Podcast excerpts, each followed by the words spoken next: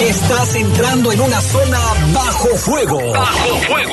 Bajo fuego. El noticiario policiaco de mayor audiencia en la región. Si quieres saber qué pasó, quédate con nosotros en Bajo Fuego. Bajo fuego. Una producción de los servicios informativos de la poderosa RPL.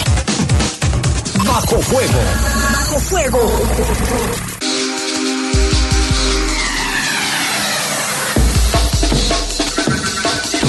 ¿Qué tal? Muy buenas noches, tardes todavía, perdón. Todavía hay sol, este horario especial por la transmisión de, del partido, 6 de la tarde con un minuto. Hoy iniciando el mes, primero de noviembre de este año 2023, prácticamente dos meses exactos a que termine este, este año. Le damos esta, pues la más cordial bienvenida que se quede con nosotros durante los próximos 50 minutos con toda la información más relevante a nivel local y también nacional, algunos temas eh, nacionales. Saludo en cabina máster está Brian Martínez, aquí en controles de cabina está Jorge Rodríguez Sabanero y aquí en los micrófonos Guadalupe Atilano. Eh, muy buenas tardes, Lalo Tapia. También agradecemos que está por acá con nosotros el director de noticieros, Adrián Castrejón. Y agradecer a usted y pedirle que se quede. Tenemos bastante información, como bien lo mencionaba Lalo, generada en Guanajuato, en México y el mundo. Y también decirle que por favor saque su chamarra porque, ¿qué cree? Va a estar haciendo frío y sobre todo en las zonas altas del estado de Guanajuato, esto derivado del Frente Frío número 8. Y ahorita estamos a 22 grados en cuestión de temperatura, la máxima para hoy eh, que se pronostica es de 24 y la mínima de 8. Y hay solo un 3% de probabilidades de lluvia conforme avanza la noche, se mantiene entre un 0 a 1%, entonces va bajando. Y para mañana jueves se espera una temperatura máxima de 27 grados y una mínima de 8, entonces va a estar haciendo un poquito de calor durante la tarde. Sin embargo, mañanas y noches esperan que estén frescas. Hay que tener especial atención con niños menores de 5 años y personas adultas mayores, también aquellas que tienen alguna comorbilidad. Pues ahí está, como ya lo dijo Lupita, le saluda con gusto Eduardo Tapia y vamos con un avance de la información. Un hombre fue asesinado en la colonia Buenos Aires, el primer homicidio del mes de noviembre aquí en León. Y siguen sin ser identificados los cuerpos de estas dos personas que fueron ultimadas ayer en la tarde en la colonia Brisas del Campestre. Y bomberos trabajan horas extras, apagan tres incendios en horas de la madrugada y la mañana de hoy. También la Fiscalía de Guanajuato captura al Fresqui, este hombre que es acusado de un doble homicidio aquí en la ciudad. Le vamos a dar los detalles. Así es, y ya son las seis con tres minutos, momento de ir a la pausa e invitarlo a que se quede y nos mande también sus mensajes a través de WhatsApp.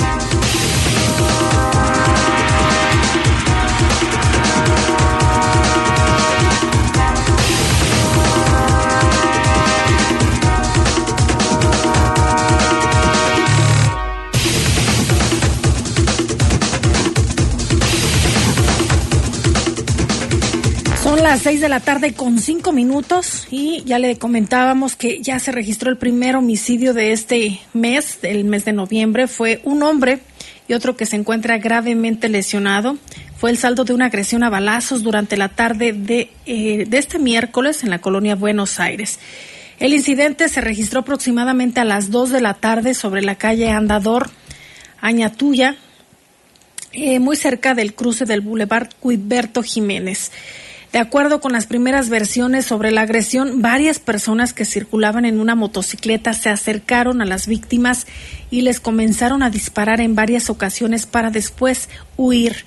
Vecinos de la zona reportaron al 911 para solicitar apoyo de las autoridades y paramédicos, quienes al llegar al lugar solo confirmaron la muerte del hombre de aproximadamente 25 años.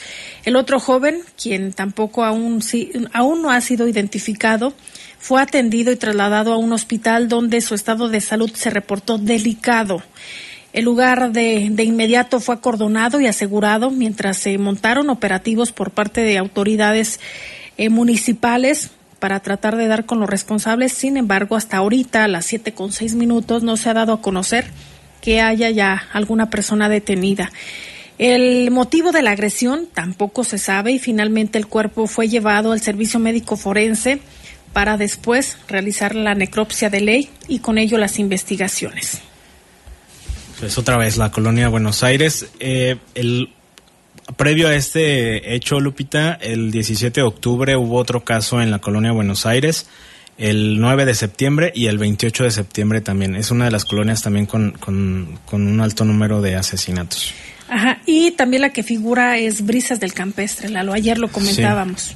Ayer comentábamos que de hecho durante el 2022 en Brisas del Campestre fue la, la colonia con más homicidios. Ayer se registró esta eh, doble ejecución, doble asesinato.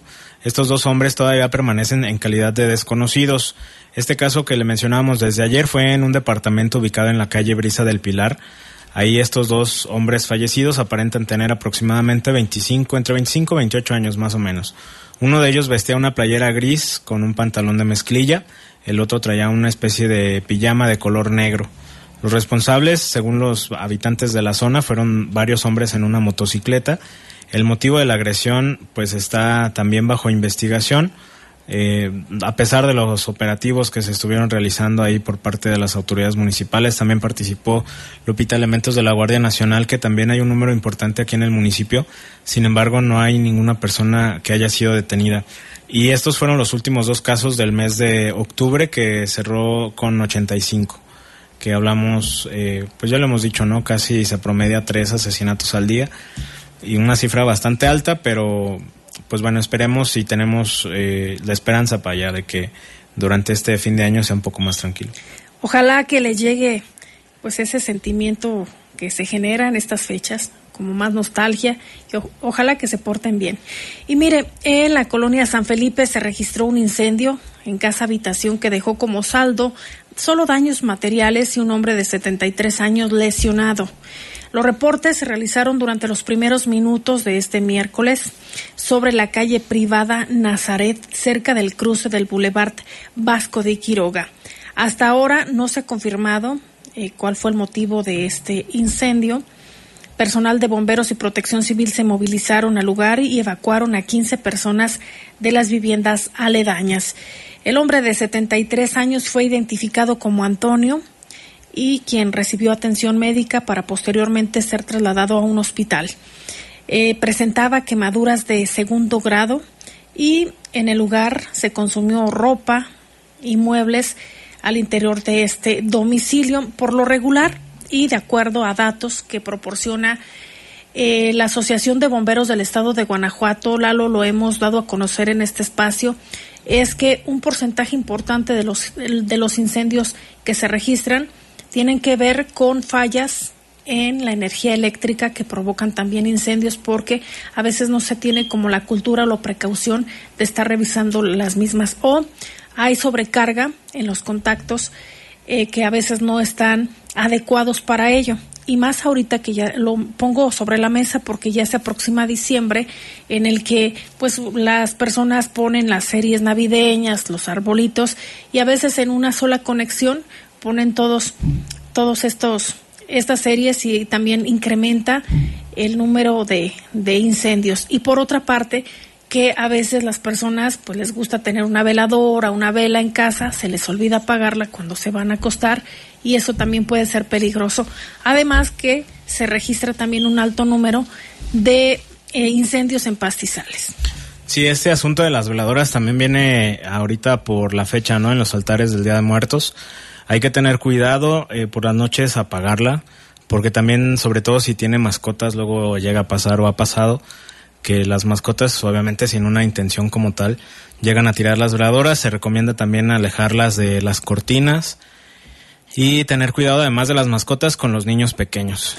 Y no solo en la noche, Lalo, es decir, si se va a salir de casa, pues que la apague.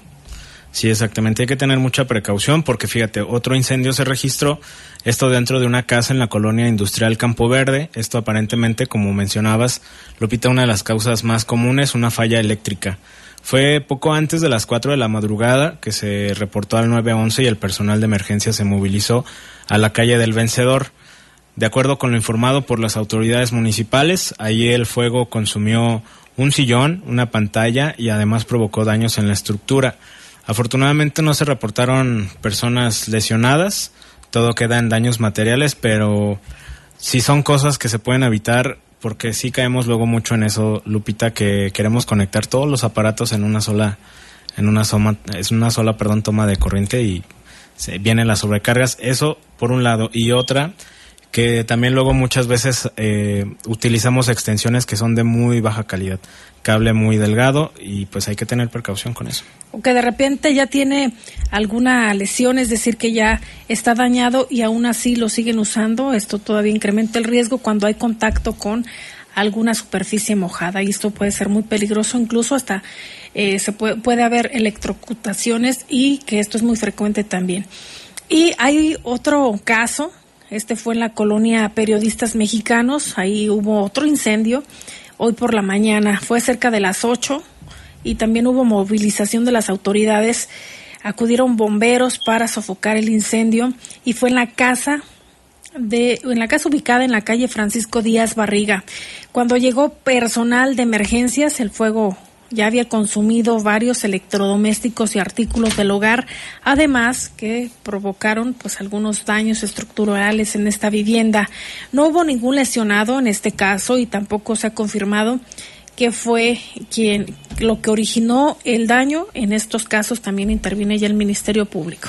Pues ahí está el reconocimiento al personal de bomberos, al personal de protección civil, que ya lo decíamos en al inicio del noticiero, eh, pues trabajan 24 horas prácticamente, 24/7 hay turnos y no, no dudan ni siquiera un poco en, en ir a cubrir estas emergencias que afortunadamente en estos casos solo una persona resultó lesionada, pero qué bueno también el, el actuar del personal de bomberos y de protección civil. En el primero que mencionabas, Lupita, también el, el asunto de la evacuación, que si bien a lo mejor no hay un riesgo como tal muy alto, todo sea por precaución y ahí están los elementos tanto de bomberos y de protección civil para esas situaciones. Y que se dice, Lalo, que más del 90% de los accidentes, llámese accidente automovilístico o en este caso incendios, se pueden prevenir porque todo tiene que ver con el factor humano. Si atendiéramos las recomendaciones que nos hacen las autoridades, seguramente tendríamos una cultura más fuerte de la prevención. Además, que habría menos personas lesionadas o fallecidas a consecuencia de accidentes. Ya son las 6 con 15 minutos, nos vamos a la pausa.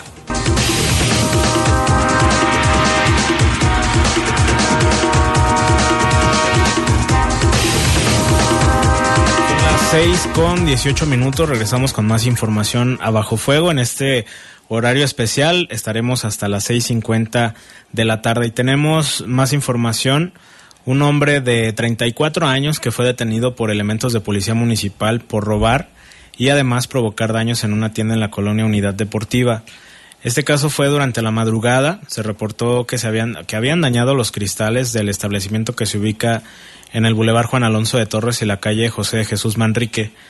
Hasta ese lugar llegaron elementos de policía municipal, iniciaron los operativos de búsqueda y al poco tiempo detuvieron a este hombre que dijo llamarse Diego Ricardo, de 34 años, que tiene un historial de 11 detenciones por diversas faltas administrativas y delitos. Se le aseguraron 21 latas de cerveza, una botella de vino y 11 cajetillas de cigarros. Fue lo que se había robado, que probablemente le va a salir más caro el, el pago del daño al establecimiento.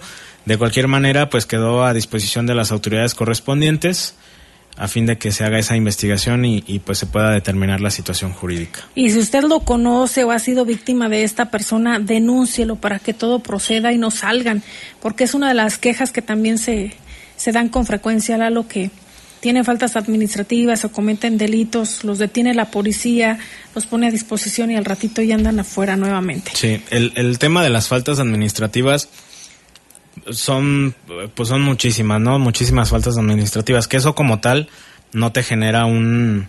No es un delito. No es un delito, pues, pues, no son acumulativas, no es como que son 20 y ya. Una falta administrativa puede ser orinar en vía pública, que lo encuentren tomando en vía pública, situaciones de ese tipo. Pero sí la denuncia es bastante importante en relación a robos, porque, pues imagínate, se mete a una tienda a robar cervezas, cigarros, probablemente sea también eh, de robo a transeúnte, que ahí es la importancia de que haya antecedentes y la importancia de esas de esas denuncias. Y está el número 089, por si usted le da miedo o tiene, pues sí, temor a represalias o de repente desconfía eh, y no quiere dar su nombre, lo puede hacer eh, a través de del 089 o bien puede bajar la aplicación, se llama Procurap, ahí es directamente con la Procuraduría y ahí vienen varios campos en los que usted llena, también lo puede hacer de forma anónima, incluso puede subir video o fotografía si es que tiene la evidencia y esto también le sirve a la autoridad para tener pues más elementos y poder detener a las personas o investigar de forma más precisa. Y hay otros casos. En la colonia San Isidro fue detenido un hombre de 46 años por el robo de una laptop y también provocar daños en un comercio. La detención fue poco antes de la medianoche de ayer en el Boulevard Adolfo López Mateos y San Pedro. El detenido fue identificado como Juan Pablo. Como le decimos, tenía 46 años y ya las autoridades municipales han informado que también tiene detenciones por faltas administrativas y diversos delitos. En esta ocasión, Lalo, son 140 veces. A veces hasta parece burla, pero sí, efectivamente son 140 veces los que los policías lo han detenido por diversas faltas administrativas y también algunos delitos. Pues ahí está el asunto de pues de la denuncia, ¿no? No sé exactamente si si todas las faltas administrativas te, te detengan el mismo tiempo, pero pues imagínate cuántos días ya pasó tras las rejas, por lo menos por esas faltas administrativas, y también cuánto eh, probablemente haya desembolsado si es que pagó eh, la multa por esas 140 detenciones. ¿Y a cuántas personas le habrá hecho daño, Lalo? Sí. O habrá incomodado, si bien dices, una falta administrativa también es orinar en vía pública, pues sí, pues es algo incorrecto a veces lo hacen muy cerca de las viviendas o de repente hay personas ahí o menores de edad, pues claro que esto no se debe hacer. Pero más que, que el, la detención esta última, yo creo que también, y con justa razón, quienes nos escuchan siempre preguntan, oye, pero ¿por qué los dejan salir? Pues es que también a veces por falta de, de denuncias o bien estas lagunas que tienen nuestras leyes. Sí, el asunto del nuevo sistema de justicia luego pasa que habría que rebasar cierta cantidad en, en UMAS o lo que antes eran los salarios mínimos este para que se pueda considerar que el delito amerite una prisión o una sentencia condenatoria, ¿no? Pero mientras tanto, de cualquier manera pueden ser vinculados a proceso por ese delito y de acuerdo a, lo, a, las pruebas y todo lo que se pueda presentar, las denuncias y demás, Lupita, eh, sí puede permanecer por lo menos unos meses en prisión, sí, sí, sí puede pasar. Lo, lo vimos con este, este hombre, este joven también, bastante joven, que tú lo mencionabas, los, los, los delincuentes generalmente que hacen este tipo de, de, cosas son bastante jóvenes, que asaltó a una señora y a sus tres hijas, que fue vinculado a proceso penal y hay una prisión preventiva en lo que se hace esa investigación complementaria y por lo menos en esos meses no va a estar en la calle, ¿no? Eso ya es ventaja. Ahí el asunto de las denuncias, si se van acumulando denuncias, sí puede entrar una, una sentencia como tal. Pero si no hay denuncias y solo los agarran así, muy probablemente en algunos días pueda, puede estar libre. Y este en particular, ya después de 140 detenciones, te habla que lógicamente no es por mucho el primer robo que comete, ¿no? Habrá, ver, habrá que ver si en esta ocasión la sí procede. Eh, aquí en este caso lo que informa la Secretaría de Seguridad Pública es que se aseguró a esta persona y también el equipo móvil, la laptop. Sí, y fíjate, de ayer comentábamos de este cadáver que se localizó con huellas de violencia, el cuerpo de un hombre allá en la comunidad Ojo de Agua Los Reyes. Todavía permanece también sin ser identificado, de acuerdo a lo que informó la Fiscalía Estatal. De este caso en particular no se dan a conocer alguna característica física o vestimenta. Lupita, únicamente los habitantes de ahí de la zona reportaban haber localizado el, el cuerpo, presentaba lesiones de arma de fuego aparentemente, sin embargo la fiscalía nada más dice que tiene diversos, eh, diversas huellas de violencia.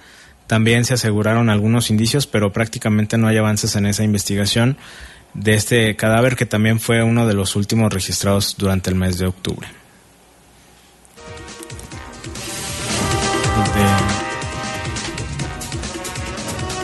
Y también la Fiscalía General del Estado de Guanajuato proporcionó información sobre la detención del Fresqui, así le dicen, quien fue, fue ubicado y detenido por elementos de la Agencia de Investigación Criminal.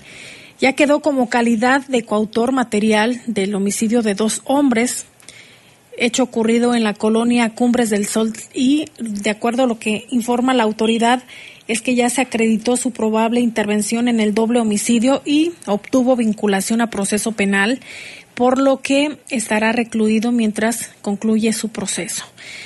De acuerdo a los hechos, la tarde del 5 de julio de este año, los ofendidos Omar Guadalupe y Cristian de Jesús se encontraban al exterior de un domicilio de la calle Circuito Cumbres en la colonia Cumbres del Sol cuando arribó el imputado a bordo de una motocicleta.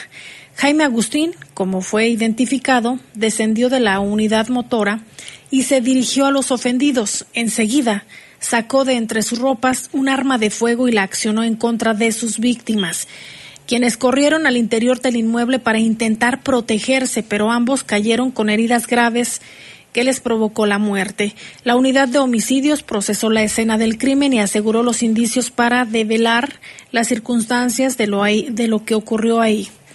La obtención de elementos probatorios eh, permitió a la Agencia de Investigación eh, Criminal lograr acreditar la probable intervención del imputado en los hechos.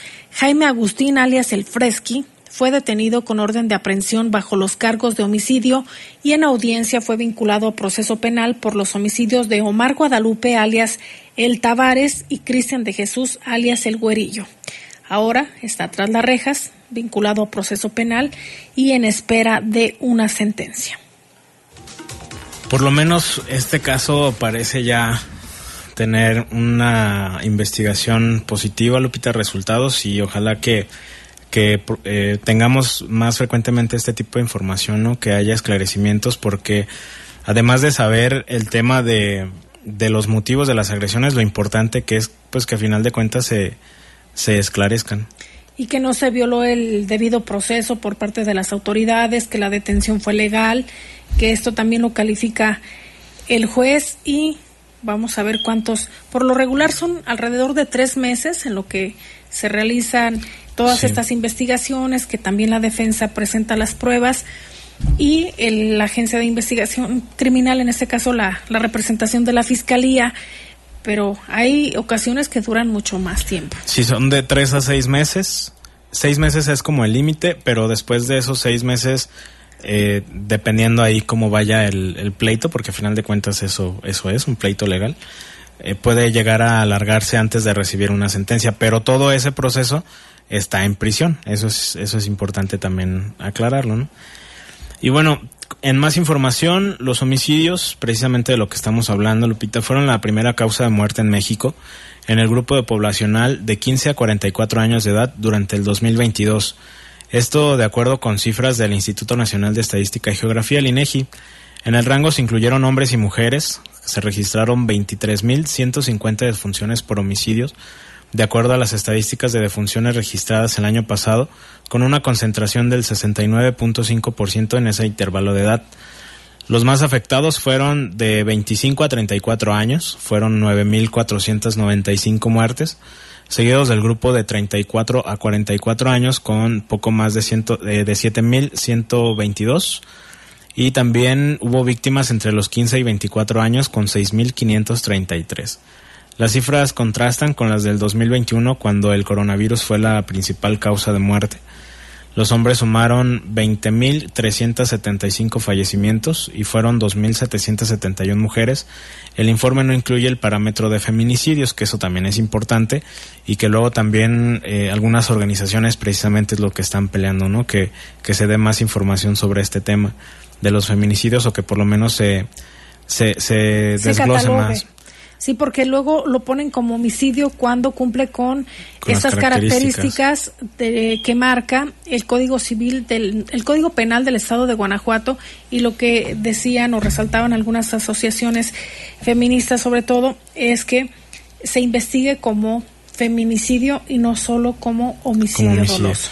Los estados con mayor registro por cada 100.000 habitantes fueron Colima con 115.2, después Zacatecas con 89, La tasa general en México es de 66 homicidios por cada 100.000 habitantes y las entidades con menor tasa de homicidios por cada 100.000 habitantes son Yucatán con 2.3, Coahuila con 5.2 y la Ciudad de México con 8. Este, este dato en sí, Lupita, es por, el, por la tasa de población, por cada 100.000 habitantes. Recordemos que desafortunadamente el estado de Guanajuato es el estado donde mayor número de homicidios en general, asesinatos de mujeres, como dices, que no están necesariamente catalogados como feminicidios, y también es el estado que desde hace varios años se han asesinado a agentes de seguridad pública, municipales, estatales y federales. Y según recuerdo, no sé si tú lo recuerdas, Lupita, aquí en el estado de Guanajuato fue el primer estado donde se registró el asesinato de un elemento de la Guardia Nacional, que recién entró en ese momento la Guardia Nacional, fue aquí en, en Guanajuato. Eh, después de, de, los estados de Guanajuato, pues también luego se, en cantidad de asesinatos, luego también destaca Baja California, el estado de Zacatecas también y Michoacán. Y Guerrero, que ahorita está también, aparte de, de lo que dejó el huracán Otis, también el tema de violencia, eh, lo decíamos también, eh, Ciudad Juárez y todas esas zonas que están muy cercanas también a la frontera han ocurrido un sinfín de eventos violentos. Ahorita voy a checar el dato, ahorita que lo mencionabas, Lalo. De acuerdo a causa en común, el número de policías asesinados, que también es alto aquí en el estado de Guanajuato y que ha figurado, al menos desde el año pasado, dentro de los primeros lugares, o al menos de los primeros cinco lugares en cuestión de, de policías asesinados y lo que tiene que ver por entidad federativa. En un ratito más le voy a dar ahí el dato para que también lo tome pues ahí en cuenta como dato nada más. Y ya les comentábamos que está siendo bastante va a ser bastante frío, sobre todo en zonas altas del estado de Guanajuato, esto derivado del Frente Frío número 8, que dejará también algunas lluvias torrenciales en el sur del país. ¿De qué se trata? Pues mire, de acuerdo a la Comisión Nacional del Agua, el Frente Frío número 8 ingresó al país por el sureste y la península de Yucatán y está asociado con la circulación de la tormenta tropical Pilar. Producirá lluvias torrenciales en Veracruz, Oaxaca, Chiapas y Tabasco, así como lluvias muy fuertes en Campeche, Yucatán y Quintana Roo. Esto lo informó el Servicio Meteorológico Nacional. Y de acuerdo a la proyección, la masa de aire frío ártico asociado con el frente ocasionará un clima frío a muy frío en las zonas altas de los estados de la Mesa del Norte y la Mesa Central, bancos de niebla en estados del norte y también en el oriente del país y en el Golfo de México así que hay que estar muy pendientes. El canal de baja presión en el occidente y centro del país dejará lluvias e intervalos de chubascos en aquellas regiones. las lluvias fuertes o torrenciales estarán acompañadas con rachas de viento, descargas eléctricas y posible caída de granizo, además de alertar del riesgo de visibilidad reducida, deslaves, posibles inundaciones e incremento del nivel de los ríos y los arroyos. Aquí en el estado de Guanajuato se puntualiza en las zonas altas que pudiera haber temperaturas menores a cero grados, pero esto es en algunas zonas únicamente. Hay que esperar cómo avanza también ya muy cercano a la entrada del invierno. Sí, pues hay que abrigarse, eh, sobre todo como dices en las mañanas, en las mañanas y en las madrugadas. Luego ya se siente un poco más el, el frío, hay que abrigarse, hay que pues tener precaución, ya sabe más, sabe más rico el cafecito también en la mañana, ¿no? Sí, el chocolatito, hoy seguramente, Adrián Castrejón, no sé si te tocó pan de muerto y un chocolatito con leche o cafecito. No me tocó, Lupita, buenas tardes, Lalo, buenas tardes, no me tocó, pero este espero que que me toquen. Seguramente ahorita llegando a casa te van a consentir. Vamos a hacer lo posible porque me consientan. Leemos algunos mensajes de la gente que nos hace favor de marcarnos o de mandarnos más bien los mensajes al 477-495-1839. Ayer les hablábamos de una perrita que estaba en la colonia Joyas de Castilla y que hoy una persona nos escribe y nos pide que si alguien la puede acercar a su domicilio. Ella tiene la intención de, quedarse con ella, pero eh, pues no tiene la manera de acercarse para recoger a la perrita. Eh, se llama Lula y dice que si podemos hacer el favor de difundir en bajo fuego este mensaje para ver si alguien del auditorio le puede acercar a la perrita para llevársela a su casa. Bueno, el mensaje ya está ahí. Si alguna persona puede hacer el favor de, de acercar a la perrita para que la puedan tener por ahí, pues sería fantástico.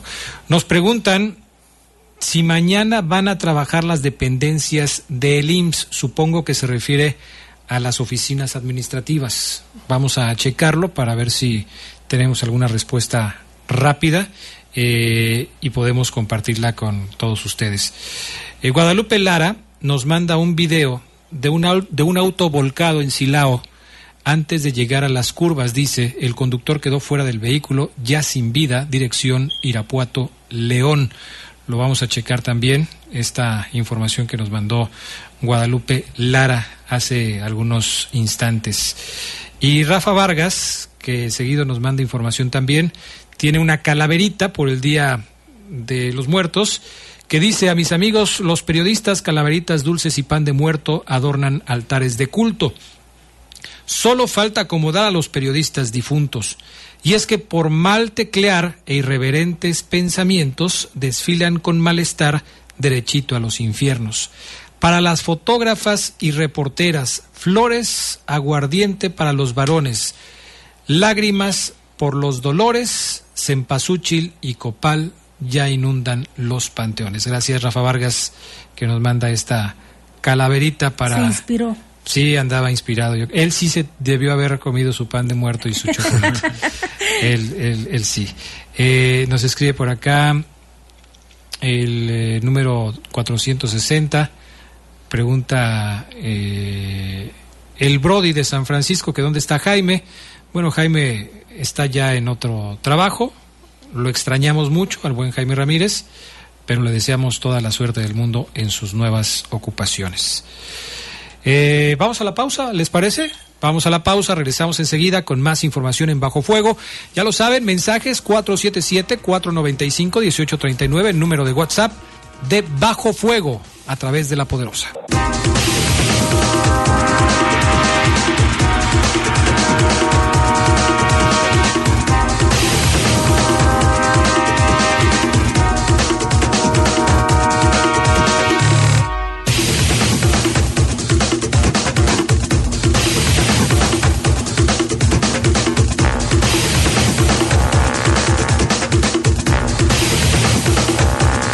Pues ya estamos de regreso en Bajo Fuego. Eh, seguimos recibiendo sus mensajes al número de WhatsApp 477-495-1839.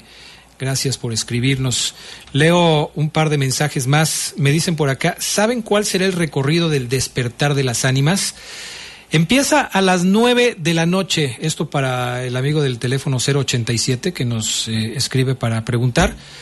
Empieza en el eh, Panteón de San Nicolás a las 9 de la noche. Ahí será el inicio. Y el recorrido será hasta eh, la zona de la Plaza Fundadores. Del Panteón de San Nicolás hacia la Plaza Fundadores inicia a las 9 de la noche. Eh, por acá otro, bueno, este ya estaba. Un aviso importante para todos ustedes, amigos que nos acompañan diariamente en Bajo Fuego. Mañana no tenemos programa, mañana eh, no habrá Bajo Fuego. Nos estaremos eh, reportando con ustedes una vez más el próximo viernes, ya en el horario normal de Bajo Fuego, a partir de las 7 de la noche. Eh, sobre el reporte que nos hacía nuestro amigo del auditorio del accidente en la zona de las curvas, cerca de Silao, Lalo Tapia, ¿hay alguna actualización? La Protección Civil Estatal únicamente publicó sobre el cierre de la de circulación en la carretera federal Irapuato-Silao a la altura de la comunidad Los Cerritos. Pide a la ciudadanía pues utilizar vías alternas. Esto también como mayor referencia, si es que conocen por aquel rumbo, es a la altura del Panteón Cristo Rey. Eh, están ya hay elementos de protección civil, precisamente estatal, abanderando la zona. Eh, están desviando los vehículos hacia pues la lateral prácticamente. Hay una circulación, sí, pero bastante, bastante lenta. Y también hay recomendaciones por parte de las autoridades Cabe destacar que el día de mañana y pasado no va a haber clases en las escuelas y algunos papás aprovechan para irse a visitar a sus familiares a otros estados o a otros municipios. Entonces es que conduzcan con precaución, que revisen el vehículo antes de salir de casa y que si llevan menores vayan en estas sillas especiales para evitar cualquier accidente y en caso de que lo haya, pues que no fallezcan, porque recuerde que también el cinturón reduce cerca del 90% de las eh, de las heridas graves que pudiera usted sufrir en caso de accidente. Y también hablábamos sobre los disfraces, muy ad hoc en estas fechas.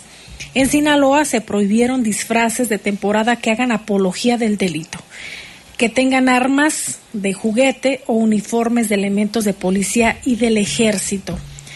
El Estado anunció la sanción con hasta 26 horas de arresto o el pago de multas de poco más de 14 mil pesos, así como la prohibición para salir a las calles sin ropa, en alusión a un posible disfraz, usar sangre falsa o ingerir alcohol en la vía pública. Las autoridades hacen especial énfasis la prohibición de cualquier rito satánico o que involucre sacrificio de animales en panteones. La vigilancia de las medidas será seguida por eh, operativos en 18 municipios de aquel estado, excepto en Culiacán, donde 800 policías patrullan las calles en estos días. Eso es bien importante. Yo creo que a veces hasta las mamás, a los papás les da como gracia ver que sus hijos están vestidos o disfrazados de algún narcotraficante y o, que son de aquellas personas incluso que se dedican eh, o que pertenecen a alguna célula delictiva. Yo creo que eso no nos debería causar gracia y no solo es lo que ocurre o estas sanciones que van a, a poner allá en Sinaloa, sino que aplica a todo el estado de la República Mexicana. Una situación bastante violenta que es la que estamos viviendo y aún así, ese disfraz el niño no se lo compró solo, se lo tuvo que comprar el papá, la mamá o algún familiar. Aparte que, según recuerdo, no se venden juguetes bélicos, o sea, un arma de fuego de juguete como tal en una tienda, en una juguetería es difícil encontrar. Hay, digo, hay otro tipo, ¿no? Las, las pistolas de agua o que avientan como estos darditos, pero como tal, o sea, no vas a encontrar un cuerno de chivo de juguete. No, sí los hay, Pero en tiendas oficiales no. Luego llegan por piratería. En los tianguis luego también hay operativos por parte de las autoridades precisamente para evitar eso este que luego también en, algún principio algunos comerciantes se llegaban a quejar porque pues sí les genera ventas, ¿no? Entendemos que de eso viven y demás, pero a final de cuentas termina siendo una apología de este tipo de situaciones. Que lo sigue habiendo, obviamente sí lo sigue habiendo, pero también hay el llamado de lo, como padres de familia para evitar, ¿no? Este tipo de, de compras. Les organizan fiestas buchonas donde pues es apología también a los delitos.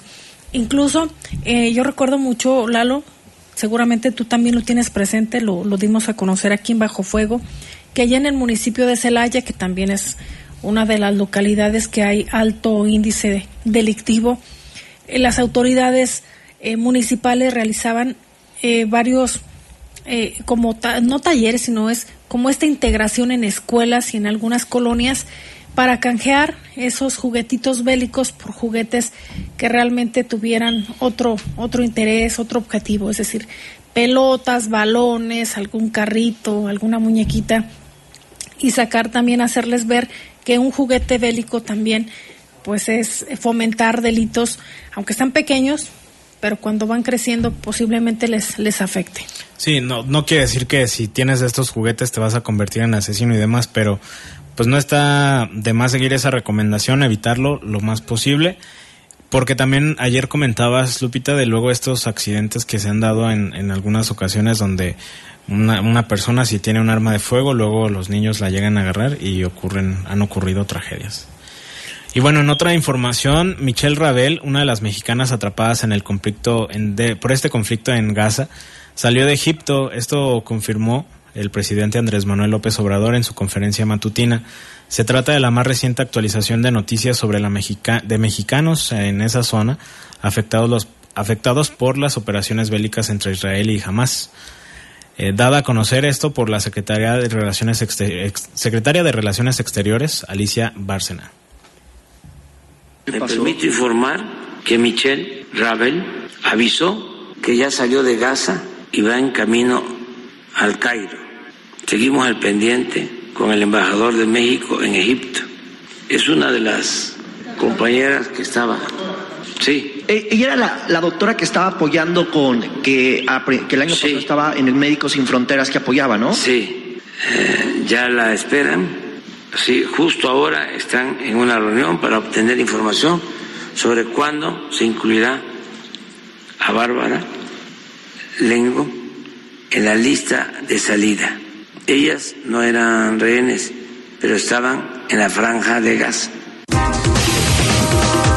Hasta ahora no se ha aclarado la razón de Rabel para estar allá en Gaza, pero pues igual ya hasta puede ser lo de menos, ¿no?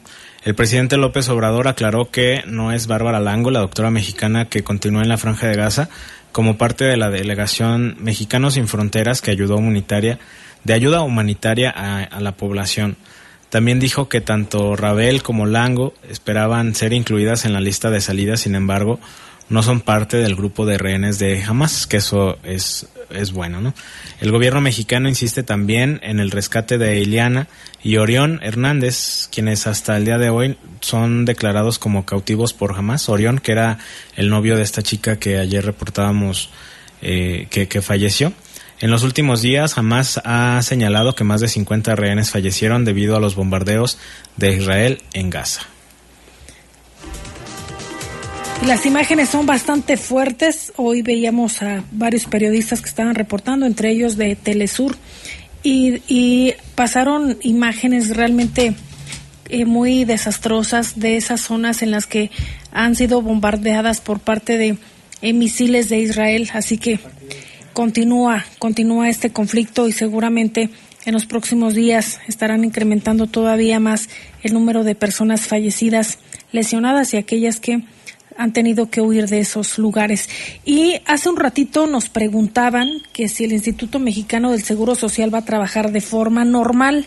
Nos comentan que sí, totalmente normal, para que lo tome usted también en consideración. Si tiene algún, alguna cita y demás, pues puede acudir.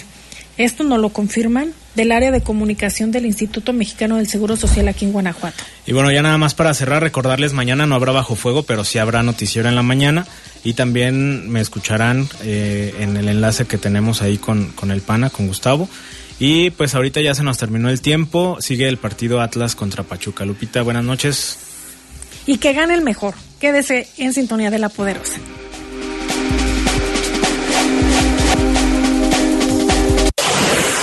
Estás a punto de salir de la zona bajo fuego. Ahora ya conoces todos los detalles de lo que pasó, pero para seguir bien informado, no te pierdas la próxima edición de Bajo Fuego. Bajo Fuego, una producción de los servicios informativos de la poderosa RPL.